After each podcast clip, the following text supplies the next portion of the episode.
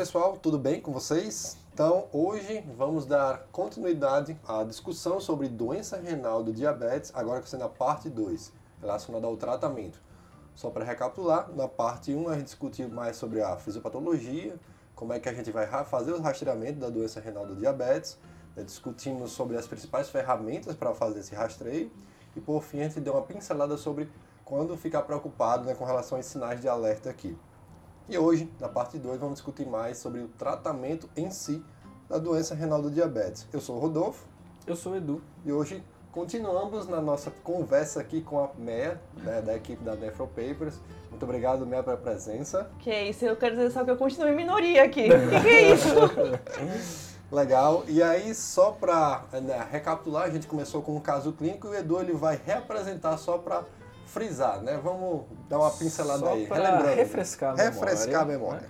Então era uma paciente do sexo feminino, 62 anos, diabética tipo 2 desde os 45, que já tinha uma série de complicações crônicas associadas ao diabetes. Ela tinha uma doença renal do diabetes, aí com uma albuminúria de 100 mg por grama, tinha uma taxa de filtração glomerular de 42, estimada pelo CKD, uma doença renal crônica estádio 3B, tinha uma polineuropatia periférica dolorosa, retinopatia diabética não proliferativa moderada, tinha já doença macrovascular, um infarto agudo do miocárdio há dois anos, com colocação de stent, e evoluiu com uma insuficiência cardíaca isquêmica. Tá? Ela chegou para você fazendo uso de metformina 850 no café, almoço e jantar, enalapril 20 de 12 em 12, insulina NPH 20 no café, almoço e antes de dormir, lembrando que ela pesava 90 kg e tinha MC de 35, gliclazida 60mg de manhã, anlodipino 10, carvedilol 25 de 12 em 12, espironolactona 25mg ao dia, furo 40, AS100 e atorva 40. Os últimos exames dela mostravam aí um, uma glicada de 8.9, uma glicemia de jejum de 180 e uma creatina de 1.4 que a gente usou para calcular a taxa de filtração de 42. E aí a pergunta é: o que vamos fazer nesta consulta em relação ao tratamento dela? O que a gente pode fazer em relação a essa doença renal do diabetes dela? O que a gente pode ajustar em relação ao tratamento da, do diabetes em si para a gente colocar ela na meta, né? Então, agora a gente vai falar justamente sobre isso, né? O que, que a gente pode fazer para evitar a progressão da doença renal do diabetes e numa segunda parte a gente vai falar sobre o tratamento do diabetes no paciente com doença renal crônica. Legal, e aí como você falou, multifatorial, tratamento e um dos pilares, a própria controle pressórico. Ô como é que a gente pode fazer então o controle desses pacientes com doença renal do diabetes? Então, só, acho que é até uma coisa que a gente podia ter falado no episódio 1, mas eu vou falar aqui, só pra gente ter uma dimensão do que é esse problema. É, a doença renal do diabetes é a principal causa que leva pacientes à diálise nos Estados Unidos e outros países desenvolvidos. Né? No Brasil, é a segunda causa atrás de hipertensão, mas assim, hipertensão parece ter estagnado, o diabetes está crescendo. Então, essa é a dimensão do nosso problema. Né? Respondendo agora a parte da hipertensão, é, a gente também tem várias diretrizes. O que parece ter uma tendência a um controle pressórico cada vez mais rigoroso. Né? Principalmente paciente jovem, a gente busca alvos pressóricos mais baixos. Então, se falar em menor que 130, 80 até 120, 80, desde que o paciente não apresente sintoma, né? E, e variando muito de acordo com complicações. Essa paciente ela tem uma taxa de filtração preservada ainda, então vale a pena insistir porque isso faz diferença a longo prazo. Né? Em relação à escolha de antipertensivo, Sempre que eu puder, no paciente com proteinúria, diabetes, hipertenso, eu devo fazer IECA ou BRA. Beleza. Legal, e aí é justamente esse link que a gente queria fazer aqui, né? Aproveitando que o paciente tem uma albuminúria de 100 mg por grama, é super importante essas duas classes aí, né? O IECA ou o BRA aqui. E nunca simultaneamente. Né? Como você citou bem, assim, na nefro a gente até pode utilizar aí a associação em outra situação, doença renal do diabetes, Existem milhões de trabalhos, vários trabalhos na verdade, não. Mas assim, vários trabalhos que mostram que essa associação ela não foi benéfica, ela está associada a muito evento adverso, principalmente hipercalemia, né? Então não se faz associação, é IECA ou BRA. E, e assim, só resgatando um pouquinho lá da farmacodinâmica, né? Qual que seria assim meio que o mecanismo que eles vão levar esse retardo na, na progressão da doença renal do diabetes, redução de albuminúria, como que é mesmo? O que acontece é que o IEC e foram as medicações, né, as primeiras medicações que a gente usa, que eles agiram de fato reduzindo essa hipertensão intraglomerular. Então ele vai, vai evitar que haja essa hiperfiltração e aí, daí por isso o, o benefício tão grande. Então é um efeito bastante hemodinâmico mesmo. Isso a gente consegue, isso é uma coisa bem estabelecida. Tem, eles têm aquele mecanismo né, da vasodilatação da arteríola eferente, né, que a gente sempre confunde porque o próximo que a gente vai falar é inibidor de SGLT2. A gente sempre fala, ah, o inibidor de SGLT2 ele atua na aferente ou na eferente? A gente tem uma dica sobre isso, né? Opa, qual que é a dica, Rodolfo? A dica é, se você usa o ECA, ele vai atuar sobre a eferente. Cara, adorei isso! Top a diquinha aí. Beleza, e, e Mel, você falou assim, IECA ou BRA, tem preferência por algum deles? Gente, eu acho que isso é meio polêmico. Tem chefe Vamos. da gente que fala que, que ele quer amaldiçoar quem inventou o IECA, que é pra usar BRA. Mas o Cadigo orienta IECA ou BRA. Tenho preferência por usar BRA, mas talvez influenciada por isso mesmo. Se o paciente já faz IECA, por exemplo, não tem sentido eu trocar por um BRA, né? Medicação, as duas medicações já têm efeito protetor.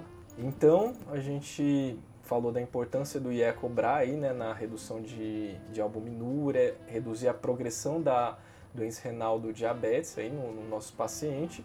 E aí agora vamos falar num outro ponto que a cada semana sai um artigo novo. A gente já fez um episódio sobre essa classe medicamentosa e provavelmente já está desatualizado. Com certeza. que é qual? Inibidores da SGLT2. Boa. Meia, brilha aí. Então, essa medicação, gente, eu, eu, falo muito disso, mas assim, essa medicação pra gente foi muito revolucionária mesmo, né? Ela mostrou melhora, que nem eu tava falando, a gente tem Equibra e a medicação que a gente usou aí por décadas como medicação que evitou progressão de doença renal do diabetes e outras doenças dentro da nefrologia. E os SGLT2 chegaram mostrando, assim, desfechos até melhores do que com IECA e BRA, né? Por que que isso, por que que que essa medicação funciona tão bem. Então, primeiro que ela vai agir, também ela tem esse efeito hemodinâmico, que é tão importante. Então, isso é um adendo que a gente pode até falar depois em pacientes que já usam IECA ou BRA, porque ela vai agir também nessa redução da pressão intraglomerular, mas além disso, ela parece ter outros benefícios. Então se fala muito de uma ação anti-inflamatória que seria benéfica e por isso a resposta é tão boa. Tem um pouco de controle pressórico também, porque é uma medicação que eu vou ter perda de sal aí. Reduz a natriurese. Né? Exatamente. Né? Ela, ela faz com que haja natriurese, na verdade, né? É, desculpa. Exato. É. Então ela tem esse efeito benéfico também. Então isso, é, é o efeito hemodinâmico está bem estabelecido, esse efeito na natriurese está bem estabelecido também, mas parece ter algo a mais aí que também contribui para desfechos tão bons, né? Legal. E aí o mecanismo dela, né, igual a gente falou, né, a, a, tem a questão da vasoconstrição da arteríola aferente, né, o que reduz a pressão de filtração glomerular. E tem um, um, mecanismo meio que vai se complementar ali com o IECA ou BRA, né? Mas como a Mea falou, tem vários outros mecanismos que a gente ainda não sabe muito bem que podem estar influenciando em todos esses benefícios, tanto em reduzir a progressão da albuminúria, reduzir a progressão da doença renal do diabetes e mais importante do que isso, reduzir desfechos clínicos também, né? Então, reduzir é, risco de evolução para é, terapia renal substitutiva. Lembrar aí do EMPA-REG, né? O EMPA-REG mostrou redução de mortalidade geral, tá? Não só mortalidade cardiovascular, redução de hospitalização por insuficiência cardíaca. Se a gente falasse todos os benefícios aqui, a gente só ia ficar falando de inibidor de SGLT2, né? Mas o, o episódio sobre inibidor de SGLT2 está aí. Quem quiser saber mais, volte duas casas e ouça esse episódio que está muito bom, né? É, como você bem falou, Edu, começou toda essa historinha aí com o EMPA-REG, né? Mostrando como desfecho secundário naquela época, né? melhora dessas, da parte renal vieram outros estudos, o DAPA-CKD, né, com a dapagliflozina, vieram o Credence, né, com a canagliflozina, e realmente parece ser um efeito de classe com relação à melhora do desfecho renal. Então, claro que tem outras medicações aí que não mostraram benefício de meses, aí é outra conversa para uma outra história. É. Mas no desfecho renal parece uma coisa bem interessante bem aí, dessas legal, três né? principais, né? Que é a empagliflozina, a canagliflozina e a dapagliflozina. E aí, falando rapidamente né, sobre os inibidores de SGLT2, acho que tem alguns estudos que, já que a gente está falando né, de doença renal diabetes, eu acho que vale a pena a gente pelo menos citar aqui, né, Mé? A gente tem aí, do ponto de vista da dapagliflozina, um estudo bem marcante que é o DAPA-CKD, né? Do ponto de vista da canagliflozina, a gente tem o Credence aí, né? E da empagliflozina, é, já a gente provavelmente vai ver Opa. publicado aí nos próximos meses, né? O Empakidney, né? Que deve Estudo mostrar de forma precoce, de né? forma precoce aí, porque o benefício é tão grande que não dá tempo para esperar. Mas o que, que você tem a dizer aí, Mera, em relação às medicações, a esses, esses estudos específicos? É, taxa de filtração glomerular, o que, que um cortou em 25, 30, 20? Como que é isso? Já faz parte da rotina da prática do dia a dia de vocês? Pra gente faz muito parte da rotina mesmo. E assim, o DAPA, o DAPA CKD, ele foi muito revolucionário porque ele foi o primeiro estudo, né, grande estudo, que mostrou benefício na população com diabetes ou sem diabetes. Então a gente usa, inclusive, é, em, em pacientes, por exemplo, que têm IgA, porque ele mostrou um resultado muito bom e parte considerável da população do DAPA CKD tinha IgA.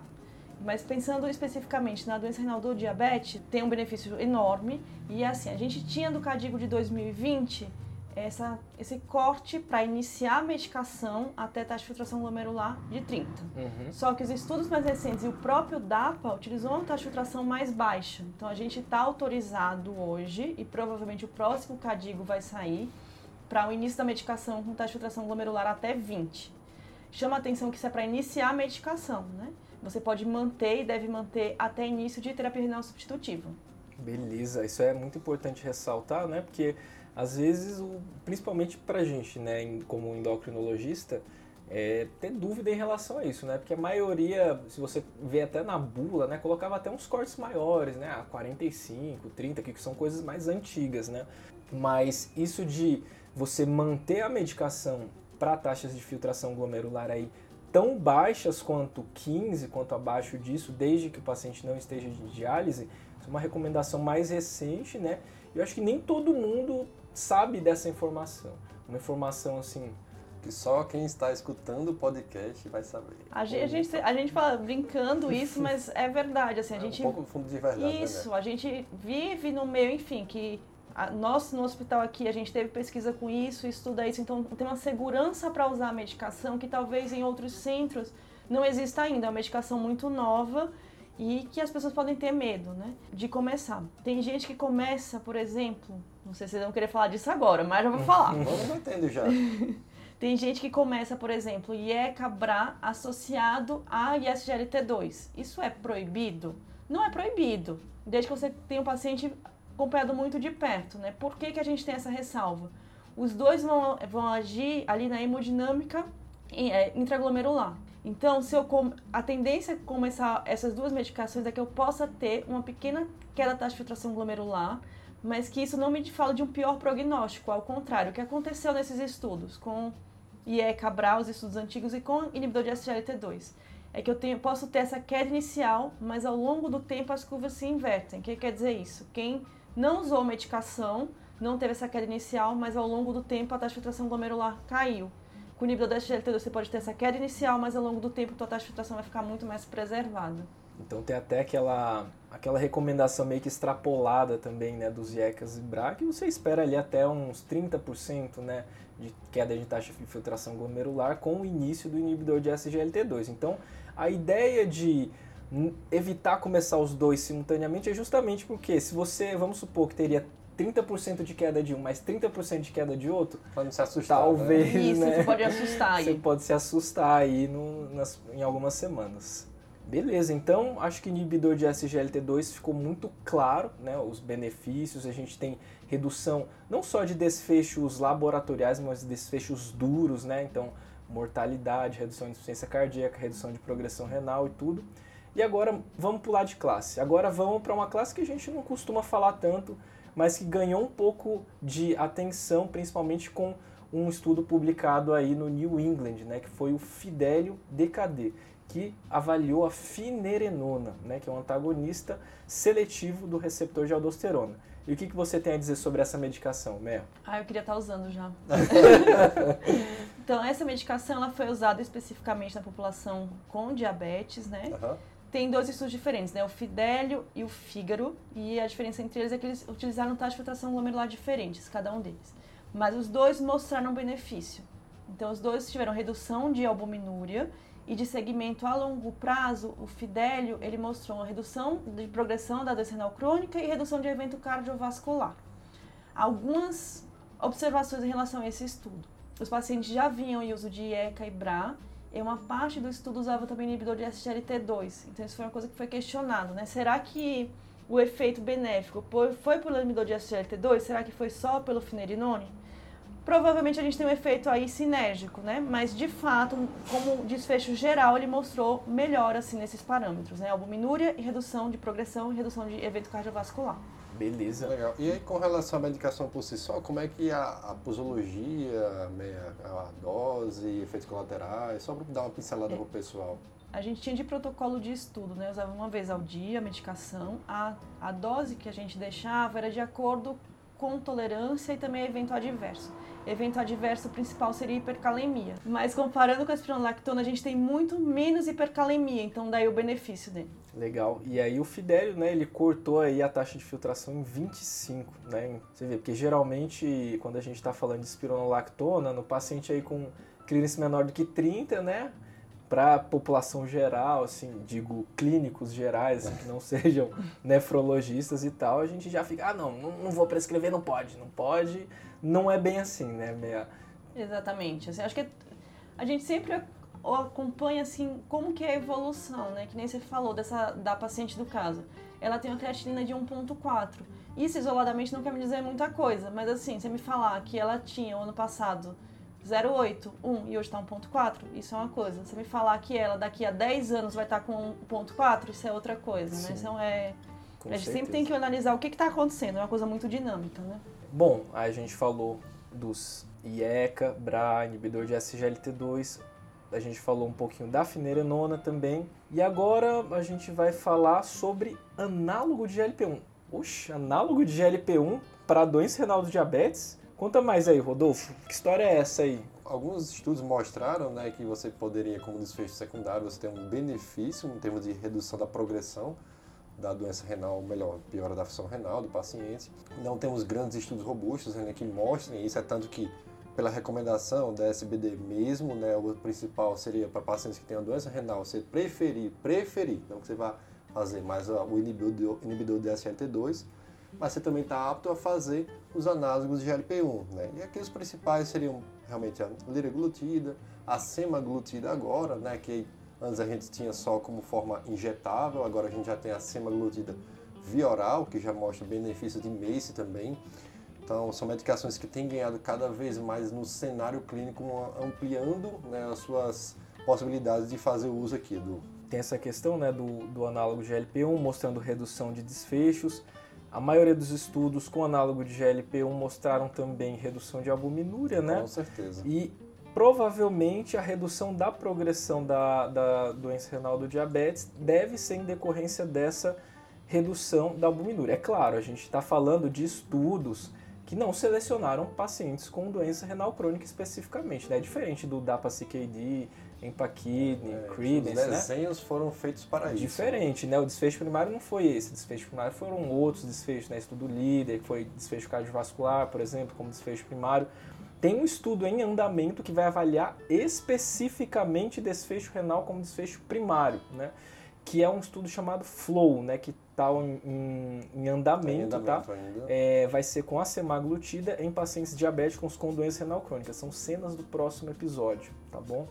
E só um adendo também, assim, a gente tem tem esses estudos, né, e se fala a mesma coisa de um efeito também de redução de inflamação, como acontece com, possivelmente acontece com os inibidores da SGLT2. Então, acho que sim, é uma medicação que eu tenho esperança, assim, que, que funcione bem, né, que vai melhorar o desfecho renal. E é uma, a maioria, né, dos análogos de GLP-1, como depois a gente vai falar especificamente do tratamento do diabetes no paciente com doença renal crônica, mas tirando a, a lixazenatida e o exenatida, que tem eliminação renal, né, os outros análogos de GLP-1 a gente não precisaria se preocupar com o acúmulo né, no, no, organismo, como a lixisenatida e o exenatida, que a gente teria que ter essa preocupação, ajustar pelo CRIANS e tudo.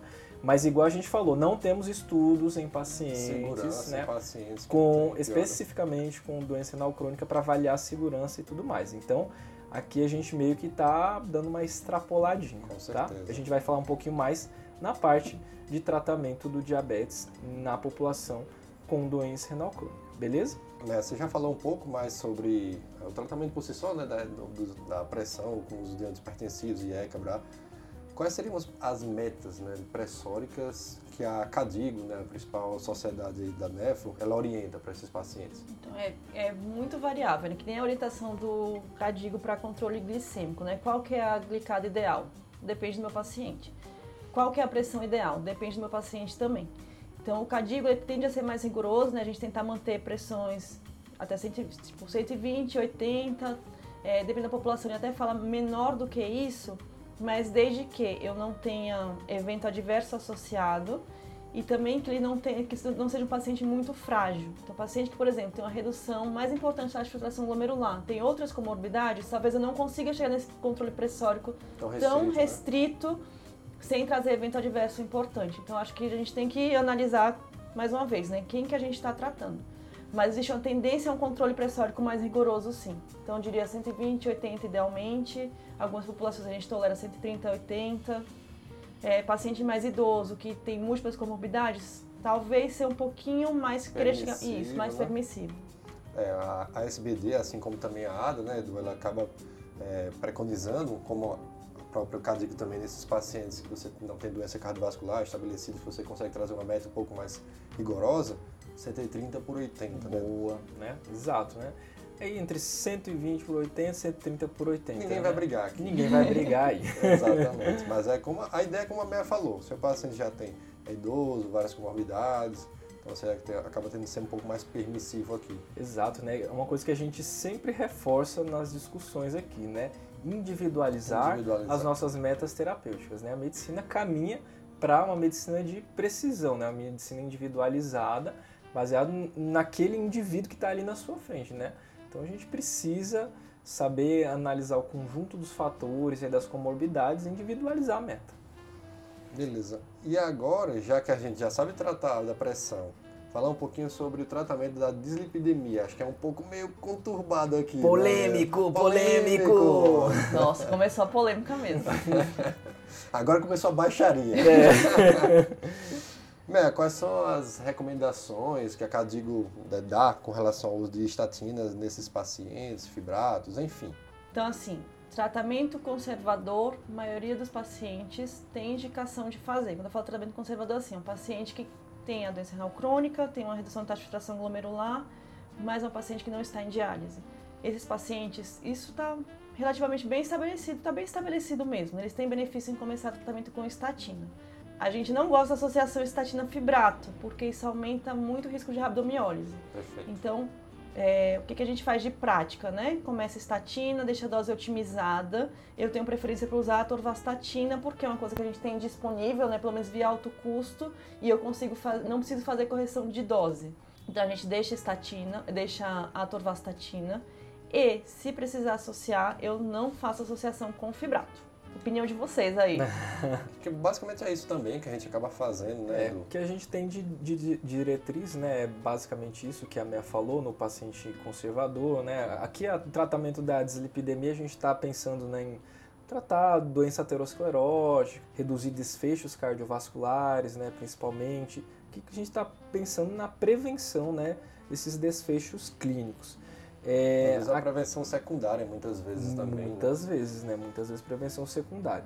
Agora, o ponto polêmico mesmo, agora sim, vamos lá. Diálise. Pacientes dialíticos. Mantém, com, podes começar, não começo, e aí? Eu sabia que ia chegar nesse ponto. A minha chega tá arregaçando as mangas aqui. senhora, vai ser briga. A gente tem muito menos evidência de benefício na população com diálise. Mas assim, esse trabalho tem muitos, os trabalhos têm muitos vieses. O que, que eu acho que seria uma orientação legal para a prática, assim? Esse paciente, na verdade, deveria ter começado estatina antes da diálise, né? E se ele começou a estatina antes, eu não vou suspender. Paciente com prevenção secundária, também acho que não tem muito questionamento aí, né? Assim, a gente tende a, a iniciar até e manter sempre. É, o que fica muito na dúvida é, e aquele paciente que ele chegou na diálise sem estatina? Então, isso aqui é, é, tipo, é um limbo mesmo, né? Porque os trabalhos não mostraram benefício nessa população, mas são trabalhos que têm muitos vieses. Eu acho que a gente deve começar antes mesmo, assim, querendo livrar o mel, a gente deve começar antes e manter. Uma vez que ele não começou, acho difícil, assim, paciente com um risco cardiovascular muito alto, eu garantir com certeza que não vou fazer, sabe? Mas assim, Sim. também é muito da opinião, não é nível de evidenciar isso daí. Sim, uhum. Sim, sim. E é só para como a, a Meia citou, por que, que ela está falando isso? Alguns estudos eles mostraram que você conseguiria reduzir o LDL nessa população que está em diálise. Né? Você tem o estudo o do New England, foi publicado em 2005, né? que é o 4D, que aí foi com a Tova. Você tem o Sharp no Lancet, que foi com a Sinva e a Zetimiba. Você tem o Aurora, que foi com a Rosuva. E todos eles confluíram para o mesmo desfecho. Melhorava o LDL, mas você não diminuía risco do doença cardiovascular nesses pacientes, mas também com muitos vieses, né, Mel? Muitos vieses e a gente está pensando assim, nesse desfecho, redução de risco cardiovascular, tem muito mais coisa envolvida aí, principalmente na população que está em diálise, do que só reduzir LDL. E aí, para acrescentar mais uma pitada de pimenta na Você polêmica, pouco? né? Lembrar aí que o, o 4D, né, encontrou até aumento do risco da incidência de AVC, né, nos Ah, isso é pacientes. cruel, né, cara? Aí- É difícil, cara, é difícil. E aí a gente É termina. difícil defender. Ô, Mel, então, já falamos do paciente que não está em diálise, que está em diálise, e naquele paciente que já transplantou, você se beneficia de estatina?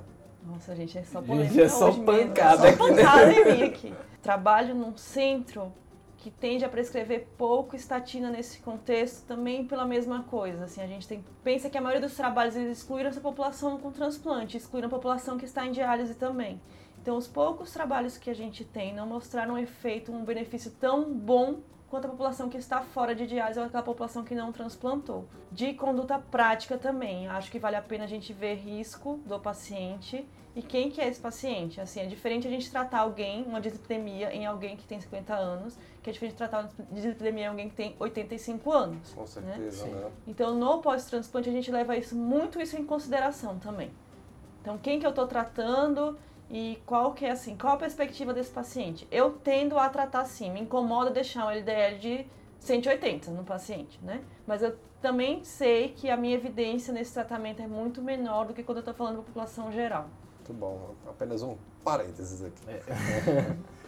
Então fechou. A gente falou aí do tratamento da hipertensão né, no paciente com doença renal do diabetes, do tratamento da dislipidemia. Agora, tratamento da obesidade também é uma coisa que vem ganhando cada vez mais força, né? inclusive com estudos em paciente pós-bariátrica que tem reversão de albuminúria, melhora de, de taxa de filtração glomerular e redução do declínio da taxa de filtração glomerular, né? A importância de você ter uma perda de peso, porque a gente sabe que o paciente obeso é um paciente que tem mais retenção hidrossalina, é um paciente que a hemodinâmica dele já é meio zoado, assim, né? Então tem toda essa questão que a gente não vai aprofundar aqui, né, no, nos tratamentos da obesidade. É, ou, seria outro episódio, né, Rodolfo? Eu queria só pegar aqui uma, uma última dúvida que eu tenho com relação à parte de carga proteica nesses pacientes. Bem, a gente já falou um pouco das medicações, né? Mas vamos voltar um pouquinho antes na terapia nutricional, aquelas medidas não farmacológicas. Bem, tem alguma recomendação de ingesta proteica nesses pacientes? Então, que é a orientação geral, seria aquela redução para 0,8 gramas por quilo. É, eu gosto muito do- dos novos cadigos, né, das orientações dos novos cadigos, que ele fala outra coisa importante. A gente deve dar preferência para proteínas de origem vegetal. Então, assim, dá- fala muito mais de uma dieta muito natural, mais natural do que de produto industrializado. Então, não conta só a quantidade de proteína, né? Se eu quero dar proteína, que seja, assim, uma quantidade maior de proteína de origem vegetal do que de origem animal Não só a quantidade, mas a qualidade. qualidade. também, né? Isso também não é isento de polêmicas, né? Por que, que se reduz a ingestão proteica? Porque tem trabalhos, principalmente trabalhos mais antigos, que mostram é, uma diferença na progressão de doença renal. Então, pacientes que fizeram restrição proteica tiveram uma progressão mais lenta. Mas aí tem esse, assim, de dieta nesse contexto de doença renal crônica, é uma coisa que vem mudando muito, né? Então, existe uma ênfase a se usar, por exemplo, proteína de origem vegetal que antes não se orientava, mas hoje a gente fala de uma dieta o mais saudável possível, né? Esse falou da proteína, né, Mé? E agora, complementando a parte nutricional, e o sal, Sal. salzinho, o branquinho. Nossa, aí sim. Daí eu acho que eu sou muito mais rigorosa com o sódio até. Do que com a proteína, você sabe. Isso, porque eu acho que é, existe um malefício claro, né? Tem até trabalho que relaciona é, ingestão elevada de, de sódio com piora de proteinúria, por exemplo. Mas existe uma associação clara com piora de controle é, de pressórico, por exemplo. Existe essa associação possível com piora de proteinúria. Então acho que a gente tem que ser rigoroso com isso.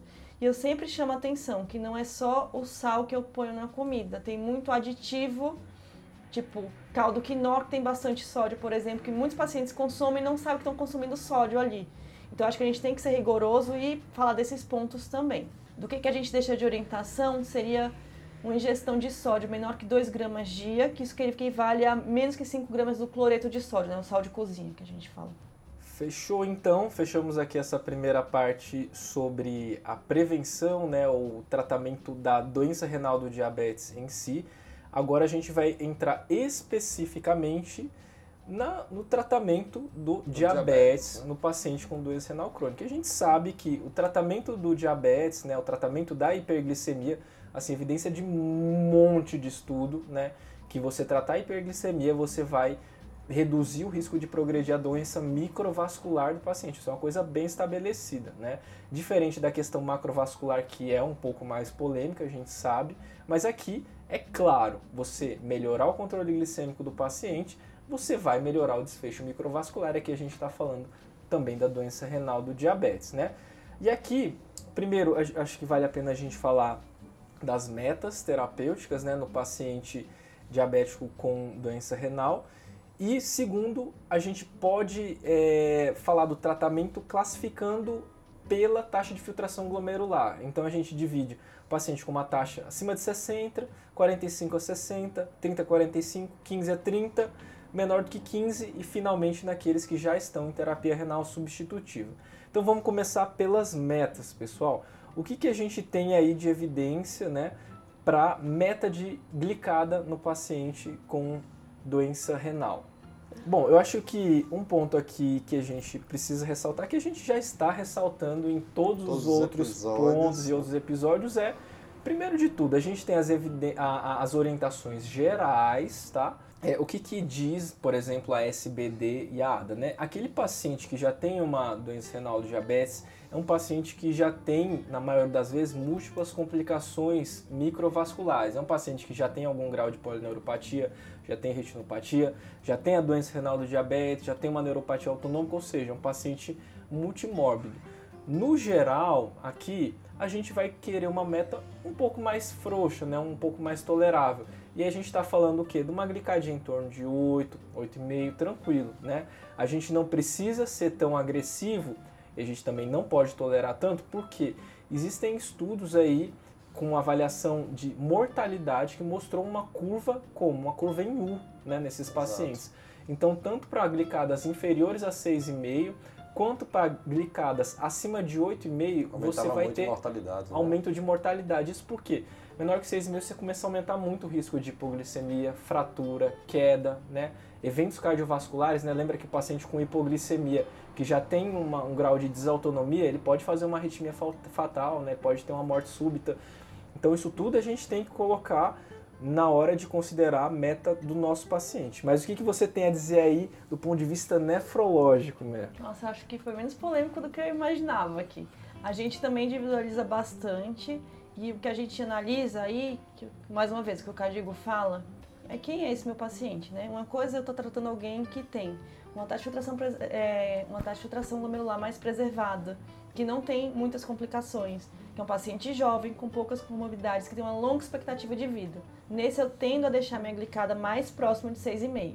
Por outro lado, é um paciente que tem múltiplas comorbidades, já está muito mais próximo aí de um estágio 5 em relação à taxa de filtração glomerular. É um paciente que tem uma baixa expectativa de vida, é um paciente que ele não consegue identificar e corrigir rapidamente hipoglicemia.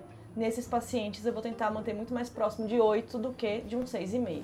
Beleza. Exato. Ou seja, Até- resumindo, é individualizar. Exato, até porque a glicada no paciente com doença renal crônica, né, ela tem uma série de fatores Interfere. interferentes aí, né? Então, não é um parâmetro assim 100% confiável, né? Muitas vezes é até melhor a gente dar uma olhada nas medidas de glicemia capilar, né, no point of care ali do paciente, certo? Só, só, só um adendo aqui nesse contexto, não no contexto da nossa paciente, mas no contexto, por exemplo, paciente que faz uso de, do EMAX, né, da eritropoetina. É, isso é um dos fatores que vão alterar a minha, podem alterar a minha hemoglobina glicada, por questão do que eu estou mudando aí o turnover de células de, de, hemoglobina. E também quem tem uma taxa de filtração glomerular mais baixa, a glicada também não é tão confiável quanto com quem tem taxa de filtração preservada. Então, nesses, nessas situações específicas, a gente tende a ver muito como que está o controle da glicemia capilar, por exemplo, né? Não só pela glicada. Beleza, top. Então, acho que a gente deu uma pinceladinha aqui em relação às metas, né? É, de tratamento no paciente com a doença renal do diabetes. Agora, vamos dividir por taxa de filtração glomerular, começando por 60, né? Acima de 60 ml por minuto. Ah, é muito mais tranquilo. Aqui sem faz... polêmicas. Sem, sem polêmicas, fique à vontade, né? Lavonte ali, self-service, escolhe ali. Claro, né? A gente tá falando de direcionar, né? A gente tem cada vez mais evidência de benefícios de duas classes, principalmente aqui no tratamento, que é o inibidor de SGLT2 e o análogo de GLP-1, tá? Mas a nossa metforminazinha de lei tá ali topzera tá no top, na balada, né? A gente vai chegar na polêmica em relação a isso. Vamos chegar. Então, maior do que 60 ml, a gente não precisa ajustar dose pela, pela função renal, a gente pode usar praticamente, na verdade, a gente pode usar todas as classes medicamentosas aqui. Vamos para a próxima faixa de referência, entre 45 e 60. Então aqui é mais ou menos a mesma ideia de acima de 60, com um ou outro detalhezinho, né? Então, por exemplo, quando a gente vai prescrever os inibidores da DPP-4, né, uma das medicações que a gente já teria indicação de ajustar aqui seria a alogliptina, né, o famoso nesinazinho aí de lei. Então a dose padrão é 25, a gente passaria para 12,5 miligramas ao dia. Aqui a gente já começa a aumentar um pouquinho o risco de hipoglicemia com algumas medicações por exemplo, secretagogos, né? Sulfonilureias, né? Sulfonilureias. Sobre, sobretudo aí a famosa glibenclamida. Famosa glibenclamida, né? Então, o problema dela né, é que ela tem uma duração aí prolongada e ela tem metabólitos ativos e com uma eliminação renal, né? Então, a gente precisa começar a ficar atentozinho à glibenclamida. Acho que aqui entre 45 e 60... A gente está tranquilo A gente está tranquilo ainda, né? Agora começa a a brincadeira. A brincadeira. Entre 30 e 45. Bom, vamos começar por ela. Por quem? A metformina. A met. Metformina. Metforminazinho. Então, lembrar que a dose alvo né, de tratamento da metformina no paciente com diabetes do tipo 2 é 2 gramas, né? Acima disso, você já tem um efeito teto, né? Não tem tanto benefício Isso. você chegar ali em 2,550, né? Igual a gente vê ali, que a gente sabe, né? Porque 850, três vezes ao dia, tranquilo, né? Melhor tomar três comprimidos que tomar quatro às vezes. Mas tem essa questão aí. Agora, aí nessa faixa a gente precisa ajustar. E qual que é o detalhe aí, Mel? É, acho que uma coisa que a gente tem que ver também é a questão de evolução, né? Uma coisa, o paciente que está estável, a gente vai reduzir metade da dose, né? Que seria o orientado pela diretriz e ver como que ele fica. Se fica bem em taxa de filtração estável, pode manter essa dose. Até entre 60 e 45 vale a mesma regra, né? Se o paciente começa a não tolerar, e aí a gente tem que reavaliar isso periodicamente para ver como que está a taxa de filtração dele e como que ele está evoluindo ao longo do, do, do tempo. Até porque ali, às vezes, o cara tem 46 de clearance, né? E aí você lembra que o diabetes pode ter uma perda ali de 1 a 3 ml Isso. por ano, né? E aí vai de 46 para 44. Exato. E aí, e aí tem essa questão, e por isso a importância né, de você monitorizar mais frequentemente a função renal desse paciente que está usando a dose teto ali. Mas de orientação que a gente tem mesmo, né? 50% da dose alvo, né? Seria aí 1 grama ao dia, ao dia né? É, aqui a questão de iniciar ou de manter varia um pouquinho conforme a diretriz, né? A diretriz da NEFO Cadigo orienta que você pode iniciar né, nessa, nessa dose máxima de 50% da dose máxima ou eventualmente ajustar se o paciente já está usando. Na, na SBD e na ADA, a sugestão é até de não iniciar, né, se o paciente já está com essa taxa de filtração e não fazia uso. Mas Também se o paciente não está errado. Tá errado se a gente começar, a gente tem vários estudos mostrando segurança aí da metformina com essa taxa de filtração. Medo da metformina era muita questão da acidose lática, né? Hoje a gente sabe que é uma complicação bastante rara. Eu vou falar da polêmica agora. Tem trabalhos menores até que mostram segurança no paciente que está estável com taxa de filtração menor que 30. Isso não é orientação do CADIGO. A gente vê na prática isso também assim, opinião, questão de opinião. Tem pacientes que toleram bem com redução taxa, com a taxa de filtração glomerular menor. Se ele vem super estável, eu acho que não é criminoso deixar a metformina. Mas de orientação geral, a gente teria que suspender, né? Com taxa de filtração menor Boa. que 30. Exato, né? Por que, que a gente está falando do ajuste da metformina? Né? Lembrar que a metformina ela não tem metabolização hepática, né? Então a metformina ela é de eliminação renal e ela é eliminada intacta na urina, né? O mecanismo da metformina é um mecanismo intracelular, né? Ela atravessa uns canais específicos, né? Então tem vários canais específicos lá, SLC, tem vários nomes e vai atuar lá na mitocôndria, né? Inibindo a cadeia respiratória e esse mecanismo de inibição da cadeia respiratória seria um mecanismo aí que a gente está se preocupando no que diz respeito ao paciente com doença renal crônica, certo? Então aqui a gente falou da metformina. Aqui o que a gente pode usar ainda também são os inibidores da SGLT2, né, que cana, DAP e EMPA, né? Todos eles, né, os estudos é, incluíram pacientes com essa taxa de filtração aí entre 30 e 45 análogo de GLP-1 também. Você pode usar sem problema. Você ainda. pode usar aqui, o detalhe seria com a lixenatida e com exenatida, que tem eliminação renal, e a gente já começa a pensar em evitar essas É. duas medicações. É que a experiência é muito pequena, né? Como a gente citou. Experiência muito pequena. Inibidor de DPP4 aqui, a gente pode usar todos dessa classe, né? Desde que a gente faça um ajuste, Ajuste. na dose, com exceção da linagliptina, que é o famoso Triemta, certo? A gente ainda pode usar sulfonilureias aqui, e o detalhe aqui é o que? Evitar sulfonilureias com meia-vida longa e com metabólitos ativos, tá? Então a gente já falou da glibenclamida, para dar uma evitada nela. Aqui a preferência seria por duas em especial, a glipizida e a A gliclazida, gliclazida. tá? Justamente porque os metabólitos delas é, são inativos, né? E a eliminação é renal, então fica de boa ali. Não tem problema se a taxa de filtração tiver reduzida, tá? Mas sabendo que o risco de hipoglicemia é aumentado também. Aqui a gente já começa a pensar também no ajuste de dose da insulinoterapia do paciente. Quando começar a dose, a gente precisa começar uma dose pelo menos 25% menor do que habitualmente a gente começaria num paciente com uma taxa de filtração normal, né? Digo, uma taxa de filtração acima aí de 45.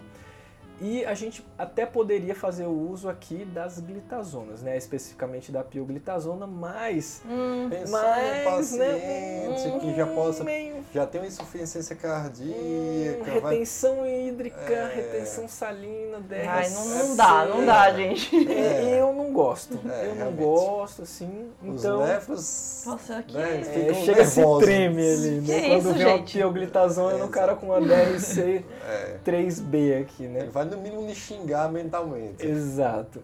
Então, lembrar que a, a pioglitazona, né, os- a- as glitazonas, elas têm não só a questão da retenção hidrossalina, né? Tem a questão do ganho de peso, né, aumento de gordura. Você também tem a questão da perda de massa óssea, aumento do risco de fraturas, também é uma outra coisa. Edema de mácula. Edema de mácula também. Então, assim, pese bem, né? Exato. Pese bem aí, veja se é mesmo um paciente que tem realmente Se ele ele- se encaixa, se se é o perfil encaixa, ideal. Né? Exato, né?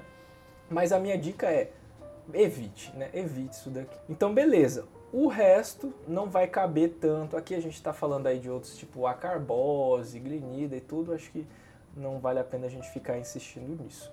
Bom, agora vamos aprofundar Aprofundar um pouco mais mais. 15 a 30. O que, que a gente pode usar aqui? Aí a metformina já não é uma, uma opção tão legal, né? A gente já comentou sobre isso daqui. Se é um paciente que já está usando, é de bom tom tentar bom suspender tom. por outras opções, reavaliar, quem sabe insulinoterapia, um, um inibidor de PP4, uma linagliptina. Então tem um, SGL, um inibidor de SGLT2. Então vamos passar um pouquinho de cada um aqui. Então, metformina já falou, tentar evitar. As sulfonilureias entram no mesmo pacote aqui do estágio anterior. Né? Ter muito cuidado pelo risco de hipoglicemias. Então, é pelo menos para você reduzir dose aqui. né? A Uhum. experiência é muito limitada também com, essa, com esse estágio aqui, com esse grupo de pacientes. né? Na se for utilizar, pelo menos reduzir dose e preferir realmente a glipizida e a gliclazida, preferencialmente. Aqui as glinidas a gente acaba não utilizando muito no dia a dia. Pibritazona, já falamos. Os inibidores de PP4, mais uma vez, a imensa maioria das vezes precisa de um ajuste de dose, né? salvo a linagliptina. Essa realmente é a mais tranquila de todas. Quando a gente fala dos inibidores da SGLT2, ainda pode ser utilizado, mas como a gente já conversou aqui no, no, no- episódio anterior, por bula a gente já tem que começar a se preocupar com a empaglifosina, então a canaglifosina, né?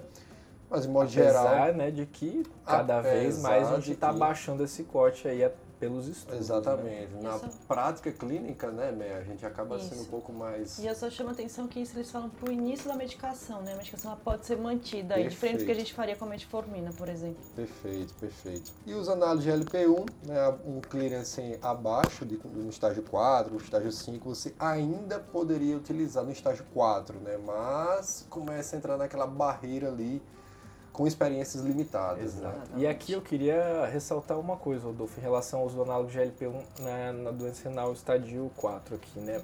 A evidência melhor é com duas, tá? É com a dulaglutida e com a liraglutida, tá bom? Por que isso? A- o estudo Rewind, né, que foi o estudo da dulaglutida, ele cortou a taxa de filtração em 15, né? Então, tinha uma boa parte dos pacientes que tinha uma taxa de filtração glomerular ali entre 15 e 30 e e ela não é de eliminação renal também. Então acho que a gente teria até uma evidência um pouco melhor para usar essa medicação nessa faixa. E a liraglu- liraglutida, lembrar do estudo LEADER, né? Que o estudo LEADER também cortou em 15 e tinha 220 pacientes dos mais de 9 mil selecionados que tinham uma taxa de filtração entre 15 e 30. Então, essa população com essa taxa de filtração também estava representada, apesar de que em minoria, nesse estudo. Então, como a gente tem essa evidência assim um pouquinho não tão boa, né? Mas que seria melhor você usar uma dessas duas que foi o que a gente conseguiu extrair é, até o momento, tá bom? Mas igual eu falei, tem estudo com a semaglutida rolando, Rolando aí. aí, Aham. né? Estudo flow. E a insulina, por fim, o Edu já falou, também entra no mesmo pacote de reduzir pelo menos 25% da dose, né? Há quem tem pacientes aí que precisa até 50% de redução de dose, e claro, vai entrar na individualização aqui da terapia. Estágio agora Finalmente. 5, né? Um clearance abaixo de 15. Aí já complica mais ainda a nossa vida. né? Aqui já complicou, né? Aqui, assim, a gente ainda pode usar né, os inibidores de DPP4 com a mesma questão, né, ajuste de dose, exceto a linagliptina. Teoricamente, a gente pode usar sulfonilureia, mesma orientação, gliclazida e glipizida. E a boa e velha insulina, aqui também, né? E aqui considerar até uma, uma ajuste um pouco mais agressivo, entre 25% a 50% de redução na dose habitualmente prescrita. De, de prática, assim, vocês veem muita hipoglicemia com glicazida em taxa de filtração glomerular menor? Depende de dois aspectos aqui, né? Muitas vezes dose que o paciente está fazendo uso e se ele também está fazendo uso associado de insulina. Eu ia Isso. falar exatamente isso. Essa? Essa combinação é uma experiência que a gente tem na combinação prática. bem difícil. Exatamente, assim, o paciente que já está insulinizado, você acrescentar um secretagogo, na maioria das vezes você está mais acrescentando risco de hipoglicemia do que trazendo um benefício né, para esse paciente. Na minha opinião, eu prefiro ajustar a insulinoterapia do paciente do que deixar a insulina mais o secretagogo. Eu acho que principalmente para um paciente com doença renal crônica, que a gente está falando estádio 5, né? Eu acho que isso precisa ser considerado mesmo. É, tá? Nossa impressão na prática também. O paciente tolera bem, mas essa associação com insulina não é É legal. meio assim. perigosa. Ela É. é bem perigosa para risco de hipoglicemia, sobretudo Hipoglicemia graves. grave, né? Então a gente precisa lembrar, né, que hipoglicemia grave, como o nome já diz, é um evento grave, né? Então o paciente numa Tudo que a dessas gente não quer nesses ele pode né? sincopar, ele pode fraturar, ele pode ter uma arritmia grave e ter uma morte súbita. Então, assim, tome cuidado com É. isso. Não existe uma recomendação na literatura, ah, você tem que reduzir tanto de insulina, mas, mas o que a gente vê na prática mesmo, se está fazendo essa associação, ou pelo menos vai começar uma sulfonilureia, reduzir pelo menos aí 50% de dose. Sim. Pelo Exato. menos. Exato. Ah, não, agora começou a ficar mais hiperglicêmico. Ok, é melhor hiperglicemia e você ir baixando paulatinamente esses alvos do Opa. que de cara o paciente já começar fazendo hipoglicemia grave. Já vai direto pro. PS, né? Exatamente. Então, não é isso que a gente quer. Beleza, e finalmente estadio 5D, né? Então a gente está falando do paciente em terapia renal substitutiva. O que que dá pra gente usar aqui? DPP-4, Beleza? DPP. com as orientações, né, que a gente já falou. Glicazida, né, dá para usar, mas também com as mesmas orientações. Uhum. E aí vai a insulina. E aí com a insulina tem, acho que muitas particularidades. Então, assim, a gente pensar num perfil, num paciente que faz diálise peritoneal, que usa bolsa de glicose, é um perfil diferente do paciente que faz hemodiálise, por exemplo. Então, às vezes, esse paciente que está fazendo diálise peritoneal, a gente tem que fazer um ajuste para mais da, da insulina, né? O paciente que vai começar a fazer mais hiperglicemia, caso ele faça troca com bolsa de glicose. Na hemodiálise, o contexto é diferente. É, muitos lugares não fazem nem banho com glicose, então a chance dele fazer uma hipoglicemia durante o tratamento, ela aumenta. Então existe orientação sim de redução de dose, como já foi falado. Uma orientação que a gente faz muito na prática, às vezes, é de suspender a dose anterior à diálise, por exemplo. Opa, excelente. Isso aí. É um desafio, primeiro que é um desafio tanto Não para o é endocrinologista fácil, né? Esse é um-. Também. É isso. Um paciente que frequentemente tem muita variabilidade glicêmica, né? Aquela confusão às vezes, né, Rodolfo? A gente pega um controle glicêmico de um dialítico, aquele, aquela montanha Montanha-russa. russa, né? Então, famosa montanha-russa. hiper, hipo, hiper, hipo, hipo. Exatamente. E aí, frequentemente, esses pacientes vão para análogos, né? E, aliás, né, entrando na questão dos análogos de insulina, aqui a gente pode usar os análogos de insulina no paciente em terapia renal substitutiva. Um detalhezinho que é mencionado na, na diretriz da Sociedade Brasileira é em questão da lispro, né?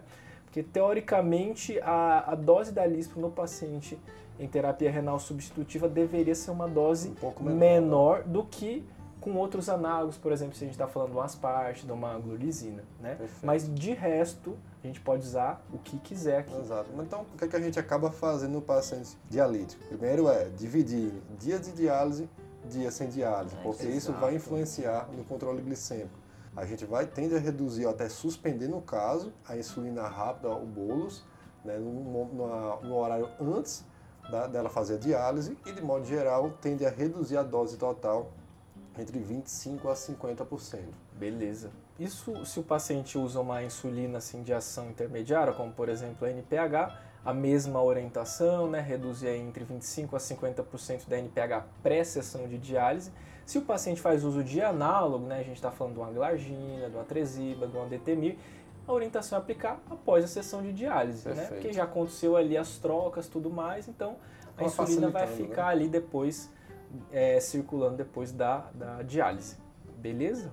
Sucesso. Então acho que a gente já conversou tudo sobre o tratamento, mas agora vamos voltar então para o paciente. Pro paciente, aí esquecendo, né? Então, só para encerrar, né, o que, que a gente tinha? A gente tinha uma paciente, resumindo, uma paciente de 62 anos, diabética desde os 45, que tinha aí uma albuminúria leve a moderada, né, 100 mg por grama, é, com estadiamento 3B, com clearance de 42, estava usando 2.550 mg de metformina, usando IECA, né, enalapril 20 de 12 em 12, NPH 20, 20, 20, que dava 0,6 unidades por quilo, usava gliclazida, usava espirofuro AS e a torvastatina estava com a glicada de 8,9 fora da meta, né?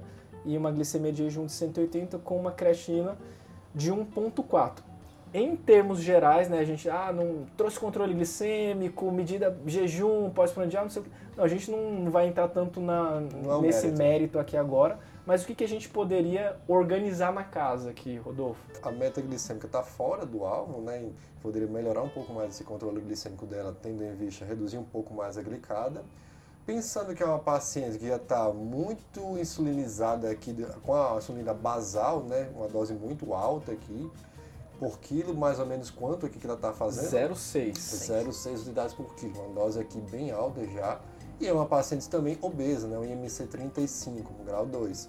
Que a gente poderia aproveitar, melhorar o controle glicêmico, tratar a obesidade também, Opa, é fazer uma associação aqui de uma insulina basal, por exemplo, a degludeca, né? junto também de um análogo de GLP-1. Perde peso, controla a glicemia. Beleza. A gente tem E essa associação no mercado. e dá uma enxugada né, nessas três aplicações. Insulina é uma aplicação única diária, por exemplo, né? Que a gente tem a, Exatamente. a- à disposição aí a liraglutida com a degludeca. Tão certo? importante quanto isso lembrar é o ponto 1 também a metformina, a dose, né, que uma tá uma dose em excesso calculada pelo clearance dela.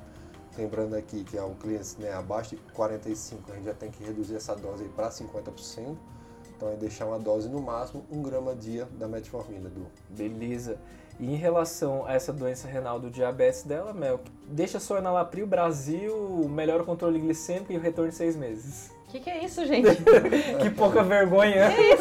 Acaba o episódio agora. Duas horas discutindo aqui. E você me fala isso agora?